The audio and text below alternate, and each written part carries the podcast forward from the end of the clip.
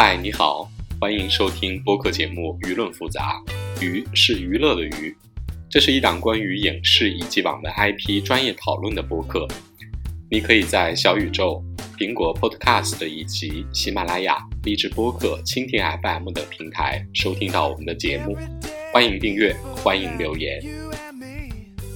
大家好，我是从二，我是农民林。这期我们来聊一个最近热播的电影，然后《失控玩家》也是一个我们俩都还觉得挺好玩的一部电影吧。我喜欢它的地方就在于它套路特别精少。嗯，就是游戏的力量是远远超过武侠和仙侠。它的交互不在于剧情方面的交互，我觉得它是跟真实的生活的交互。失控这种这种控制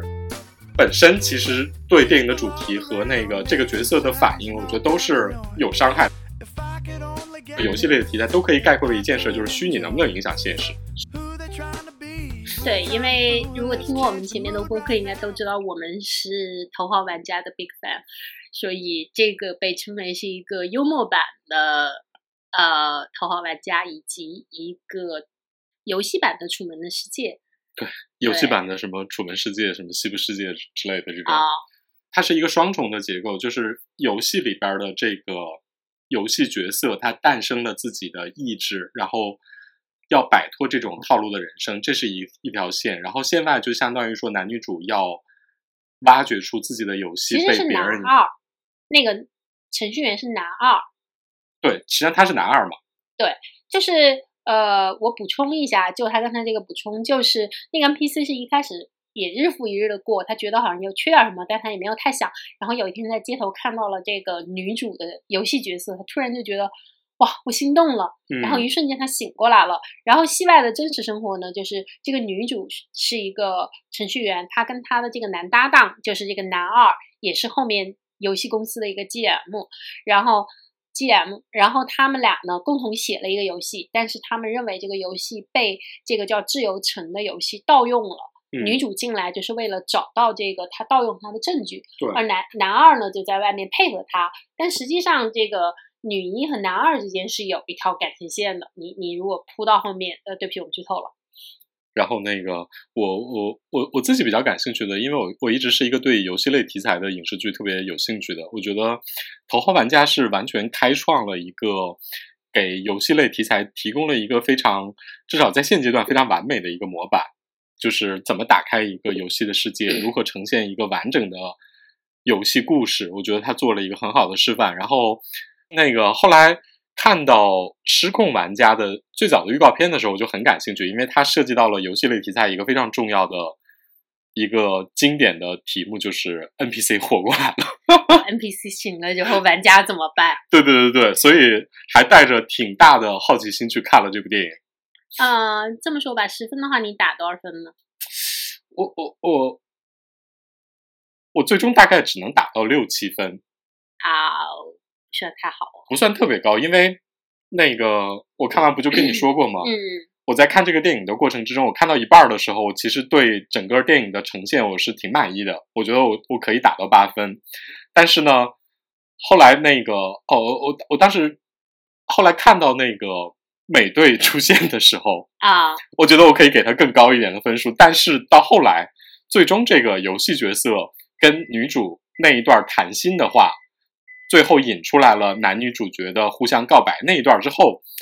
那个我很不满意，所以我我我又把它分数降回去了。呃，对，这个我们会在后面谈到情节和人物塑造的方面再展开的说。对，但是整体就是你对他在呃这种游戏爽感和包括这种跟真人之间的、跟玩家之间的交互方面，其实你打分还不错，对吧？对，我觉得我觉得这点上其实是交了一个非常。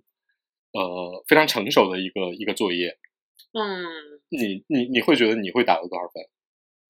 我其实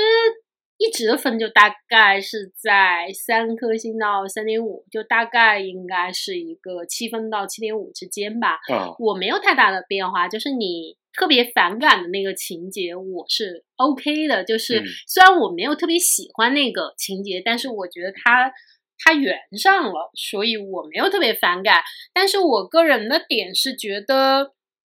嗯，我觉得它太像模拟人生了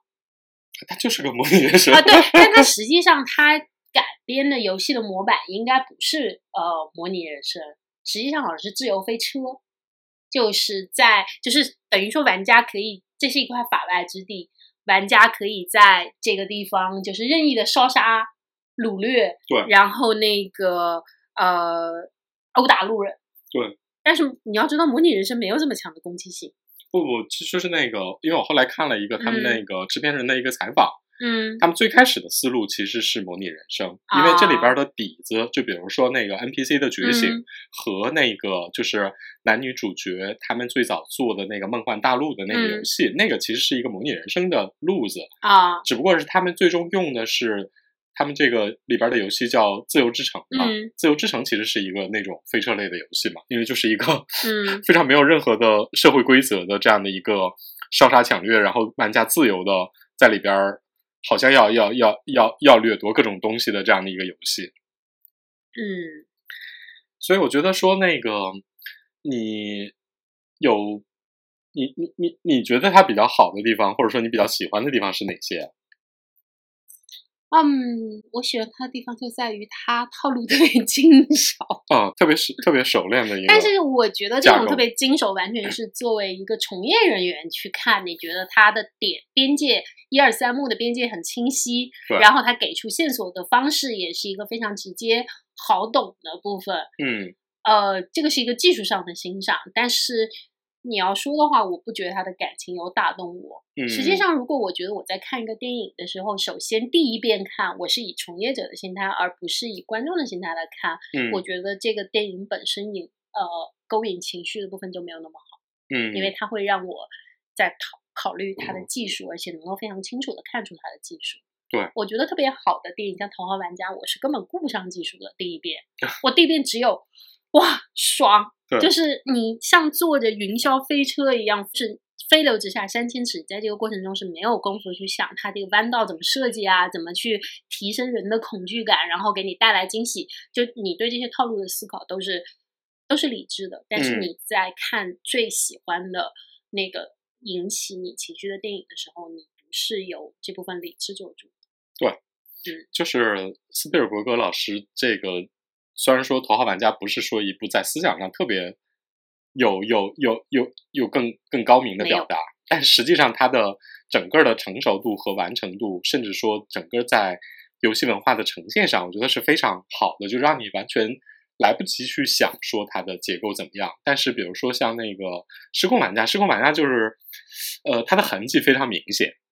对，就是我每一步我都知道编剧和导演要在这一步引发我的什么情绪和他的戏剧目的是什么，我非常清楚。就我跟你说他，给了我很多时间来想这件事儿。对对对对，就是那个我我印象特别深，就是一开始情节刚推进到揭示男主和女主之间的关系，就是那一段儿一个记者采访他们两个人完成的第一个游戏的时候，我就心想，然后那个 采访者就追问说：“啊，那你们俩没有点什么感情纠葛吗？”我心想来了，来了，对，就结尾一定会收在两个人的感情上，而且你不觉得那一段又感觉很像社交网络吗？对，很像，就包括那个程序员男主都很像小渣，社交网络里的小渣，只不过是一个善良版的小渣，对没有那么渣的小渣。对，最后人家安排的是深情人设，好吗？啊，对，就不是渣渣那么渣。对对对对对对，就是呃，我们还是说它作为游戏啊，嗯。嗯，它前面的开端就是作为 NPC 这个部分的透视，它就非常的像模拟人生，就是你每天在这样的一个固定的环境醒过来，但是嗯。你、你你你好像总觉得自己缺一点儿什么，对，对。它是非常完美的呈现了大家特别熟悉的这种游戏人生，就是凡是玩过这种模拟类的或者是经营类的这种成长类游戏的，你都会特别熟，就是对那个 NPC 的状态，哪怕你从来没有站在 NPC 的角度去想过，但是那是你特别熟悉的游戏内容，你一下就进入这个东西里，就进入这个游戏里边了。我觉得他这点做的设置其实还挺好的，而且那个 里边各种游戏玩家的这种，你知道，就是这种呃，路上突然之间跟 NPC 打招呼、领任务，然后那个拿各种道具的这种 模式，大家也是应该是非常熟悉。对，然后它还有一个笑点设计的，就虽然俗啊，但我觉得还挺有趣的，就是过来抢银行的那种劫匪，嗯，然后在现实生活中就是一个小孩儿，啊对，然后两个小孩儿互相骂说：“我早就让你把他打死，你又不打死。”然后中间还有一个起关键作用的一个玩家，就是在里面肯定是个大佬嘛，然后就遇到这个男主变成了这个角色，他以为他以为他是一个网红玩家，就要跟他合照，然后又正好在他应该是个游戏主播，嗯，然后就顺便要直播说啊，能不能跟我合照，能不能跟我的粉丝打嗨对？但是实际上现实生活中他是一个住在他妈的屋子里的一个宅男，然后他妈正在旁边打扫卫生，然后不停的骂他。对，这个就是一下把这种那个玩家游戏玩家里边比较典型的一些类型，用比较夸张的手法给点出来了，就是大家都觉得会心一笑，因为游戏玩家、游戏主播里边这种死宅男胖子是一个，虽然他是个刻板印象啊，但是好像还挺多的。就刻板印象，就是因为他们很多。哎呀，哦，顺便说一句，我后来看那个他们那个幕后的细节，就是里边不出现了好几个那种游戏主播对那个啊各种玩家进行直播嘛？对，说那几个都是真的游戏主播。哦，对，那这样的话，它的它包括在那个北美本土的交互应该更好啊。对，包括那个、嗯。就之前采访他们那个采访者，也是一个游啊。戏类媒体的主编，就那个女的。哦，就她这个真实感就很强，对吧？对对对对，就是能在玩家那里获得很大的共鸣，因为都是你熟悉的这种主播，是的，是的，然后媒体人，差不多。你想象一下，就是 B 站的这个头部 UP 主出现在这个电影里，然后给你讲解说啊，这个游戏如何如何，然后就是最好的这种游戏的媒体去采访。我我觉得这种带来的真实感是特别有加成的。这特别有加成。但是这个就对呃异国的观众来说，这部分的加成就不太起作用。对这个咱们就感受不到。然后那个，啊但我觉得本本国人民应该很嗨，因为你想那个，我之前看那个选秀类的节目，包括什么《明日之子》，或者是说那个后来 B 站不是那个抖音搞的那个一个一个歌唱类选秀，他他不找了好多那种 UP 主去做评委嘛，啊、然后大家都超超嗨，特别嗨，人气特别高。这也是某种意义上的现现实应进梦想吧。对对对对对，对，就是这种交互，因为我觉得游戏类的电影和游戏类的文好看，一定是在交互方面做的非常的有特色和创新。没错。你觉得这个里面在游戏交互方面有什么让你觉得还挺惊喜的创新？嗯，这就是我对他另一个不是特别满意的地方，就是他没有贡献出什么新奇的东西，他一切都嗯是特别常规的一个交互。就比如说那个呃，游戏的主角这个所谓的 guy 的成长，然后升级，然后包括那个他命运的改变，然后那个玩家和他之间的互动，我没有看到什么我特别惊讶或者惊喜的地方。但是它呈现出了一个特别正常的表现，但它也没有违背你的期待，对吗？对，就是它实现了一个你在大荧幕上看到这种交互的愿望，但是它没有给你更多，就比不像比如说像头号玩家，嗯头号玩家给你的是超出的、超过的，溢出值。对，嗯，对，你知道吗？我看这个，我觉得我没有那么满意的一点，就是它在视觉奇观上给我的也不是特别的够。对它这个里面唯一一次让我想说，哇哦，有点东西的时候，就是他中间这个主角 NPC 刚刚觉醒，然后那个游戏的 GM 就是管理员，以为他是一个偷穿了 NPC 皮肤的玩家，要进嗯。来逮捕他。嗯，就是那两个 GM 就变成了这个游戏里的警察，然后开始追杀嗯。他。中间有一段是在一个废弃的那个建筑里，嗯，然后男主就凭着自己的道具各种上蹿下跳，说：“哎呀，抓不着我！”然后这两个玩家说：“现在我给你看。”这两个 GM 说：“我现在要给你看看什么叫做那个开金手指。”然后水晶一招手，就周围建筑里就飞出了无数的那种砖块、石头，平地起高楼，就像那个登天梯一样，蹬出一条梯子来让他们升空。对，而且开了 GM 的无敌模式，对，而且这个无敌模式它特别爽的一点是，它不是直往上，它真的是四面八方三维立体，就是我的手一挥，这个路就开出去，就是那样的一个。那个是在现实生活中你无完全无法达成的东西，但它同时又又不是我们喜欢的修仙类那样的东西，对对对，我跟你说，就是它就特别游戏。这个让我特别感慨，就是 G M 追杀男，就追杀这个游戏角色和后来那个他带着游戏角色带着女主逃亡，然后那个男主在程序里边给他们造了一条通天之路啊，然后他们飞了出去的那一段儿，就是这两个场景都让我非常感慨的，就是游戏的力量是远远超过武侠和仙侠。那是一个弹指之间你改变世界，而且这个世界没有什么别的道理，就是我改变了整个世界，然后嗯我直接我意念所到我就呈现了，它有点像，有点像，比如说仙侠里边儿到了一个世界尊主的程度，就是啊我言出法随的那种力啊，量。对对对，就是我已经控制这个世界，对，它远比就比如说你修炼了一个什么仙术，你还要念个咒什么之类的呃，对，就是它就比一般的魔法和修仙都爽，都爽。因为你已经是世界的，就是在这一刻，你是世界规，则的制造者，你是这个世界的造物主，对，你是造物主。我觉得这种爽感是只有游戏能够特别直接、特别快的给的，因为修仙你不能说我一上来我就是造物主，那没没法玩了。修仙玩到造物主阶段就已经要结束了。你想一下，《哈利波特》里面伏地魔也不能凭空开路啊，是的，伏地魔还得通过传送门呐，所以我就想说，游戏的这种就是这种这种无视现实规则的爽感。就这种爽感是比这种魔法、仙侠，甚至更别说武侠了，要爽得多。而且它有普适性，就你只要是个玩家，你的道具到了，你都可以有这个爽感。我觉得这个是没有人质疑的。你你哪怕是一个新手，刚出来，你练到十级，你也可以有。我觉得这种快乐是是无可取代的。对啊，包括那个，我又想起那个《头号玩家》里边儿，他打最后一关的时候，就是嗯。他召集了所有的角色，然后去啊。攻打那个对，国那个战嘛，那个国战的时候，就是你知道游戏里边开新地图或者说地图升级是一个还挺容易的事情，所以我觉得这一点上更是比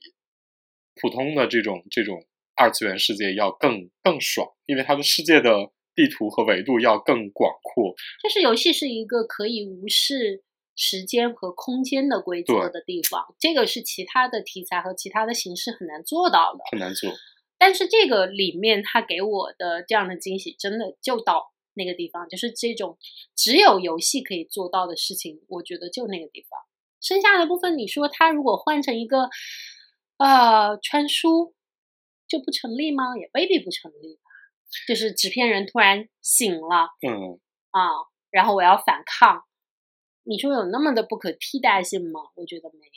对啊，就这一点上来说的话，就是咱们提到的，不管是《楚门的世界》也好，还是近一点的所谓的西部世界，对，都远远比它表现的要高明和深刻的更多。嗯，它其实只是把这个作为一个概念，然后给你讲了一个 爽文的故事。嗯，对，然后另外一个，其实我觉得还是，嗯，可能我比较满意的还是就是道具的运用，就是所谓的游戏道具，啊，一个玩家怎么去用这件事情。虽然说它其实是一个在这个电影里是一个比较小的点，就包括最开始应付那个 GM 的追杀，嗯，然后包括用的是一个气垫鞋，这一个气垫道具，他穿上了以后，突然之间一秒踩就可以跳到一百楼层高那么一个地步，对，然后后来用了一个什么胶囊衣，然后啊保住了命。然后，但是比较精彩的部分还是后来那个，嗯，就是游戏公司派出了一个还没有完全造好的 BOSS 来啊追杀他，对那块儿比较好玩儿，那个还蛮好笑的，那块儿特别好笑因为。那个 boss 那个 boss 出来说了一句话叫经典台词，对然后对方说游戏公司的老板说他为什么说这个，然后开发者说你吹的太紧了，你说你要给一句话，你还没有给，就是他们那个设计部门儿在派出这个 BOSS 的时候，实际上这个 BOSS 还没有完全设计完，包括台词、包括皮肤什么之类的都没弄好。然后那个老板就逼着他们说：“赶紧出，赶赶赶紧给我上！”然后那个那个那个女设计师还说了一句：“亲爱的们，这个角色一登场，我们就准备失业吧。对，就全世界都看到我们做的这个半成品长什么样了。但是对你从这个地方也会看出，就是各大游戏公司不停的跳票，真的是有原因的，”嗯，因为他们可能真的经典台词都还没想好。对。而且这一块儿就是那个游戏里边的这个游戏主角应付这一个大 boss 的时候使用的各种道具，也终于达到了一个本片的一个小高潮。对它就像那个《头号玩家》里面的那个召唤一样，那个里面因为是华纳的嗯，片子嘛，所以有无数的这种 IP，什么 Hello Hello Kitty，什么三丽鸥什么的全出现了，然后包括还有高达呀什么的嗯全都有。然后这个呃，时空玩家因为是迪士尼的嘛，对，所以就出现了漫威，就突然之间不讲什么道理的就出现了美队的盾，然后绿巨人的手，对，然后我就觉得有一种哇爽。而且最后那个美队老师真的还在游戏外客串了，露了一个脸儿，那一刻我就终于达到了高潮，你知道吗？而且还是那种吐槽项目，对，还吐槽了一句：“这叫什么？这什么鬼 对，它这个，所以我觉得他这个游戏啊，其实交互做的，嗯，它的交互不在于剧情方面的交互，我觉得它是跟真实的生活的交互，就这个扮演的演员的交互啊，像你刚才说的各种游戏主播呀、？”嗯，然后媒体的这种交互，我觉得这个都是给更熟悉这个文化的观众来说是有很大的一个加分的。我觉得说那个头号玩家实际上是把所谓的二次元文化做了一个非常集合的一个彩蛋大全，嗯，但是它实际上是相对来说比较限制在，比如说游戏里边的一些主播，然后那个包括这种漫威宇宙的一些，他没有做什么更多的文化上的联动，他只是嗯给你设置了很多小彩蛋。其实也有，包括他就是把那个女主角救出去，他们俩飞翔的那一段儿，就是很多那种六七十年代的金曲嘛。嗯但是那一段呢，我又觉得很像《银河护卫队啊，对，感觉应该应该就是致敬吧。啊，那也太近了吧？对对，这个里面呢哦，这个里面它还有一个交互非常重要的交互是，呃，失控玩家的这个男主演就是死侍的主演。对对，死侍的话，他是这个漫威宇宙英雄里面唯一知知道自己是一个漫画人物的超英，就他经常会有一些第四视角，就突然之间转过镜头去和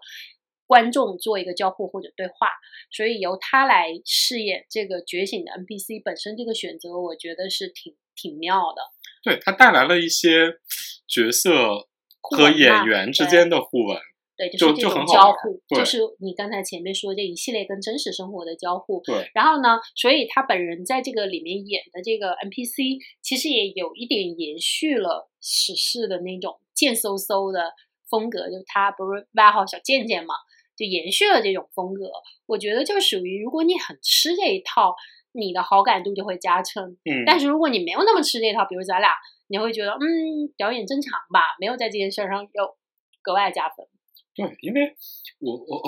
我我我作为一个就是超英超英宇宙的门外汉啊，嗯。我对这个男主的表演其实始终觉得，嗯，好像哪里怪怪的。哦，你你其实有一点不那么适应，是吗？对对对对对，是的。啊啊！如果你看过史诗，你就会知道，就是那对我后来我后来一看那个，大家就是因为很多人在评论里边提到了死侍，对就是大家就很吃这一点。我觉得也是这个这个电影商业性上做的很好的一点，就是他把大家的很多反应都给预料到了，而且也铺给你了。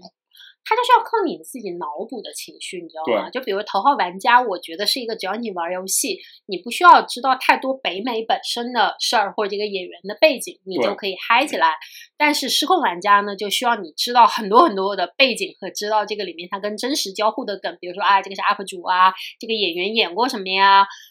啊、这一系列的事儿以后，你就会有很多感情分。但如果你没有，那你可能就会觉得嗯正常吧。对，对我觉得他是这样的。反正整体来说，这是一个怎么说呢？喜剧色彩和梗玩的都还挺好的电影，就是你看了之后非常欢乐。就你不会，你看的时候也不会对他有什么不满意，对你也挺高兴的。但看完之后呢，你就会觉得哦，我还是理智的，我没有像看《头号玩家》一样陷入那种哇，我嗨了，我好爽，就是年度盛宴，就是对头号玩家会激起，我不知道这样说会不会特别中二，但是头号玩家激起了那种我的那种二次元遗老的那种心态，就觉得二次元之魂爆发了，对，就是我们二次元赢了，对，我们二次元证明了自己。对，这个就是，嗯，不错。对，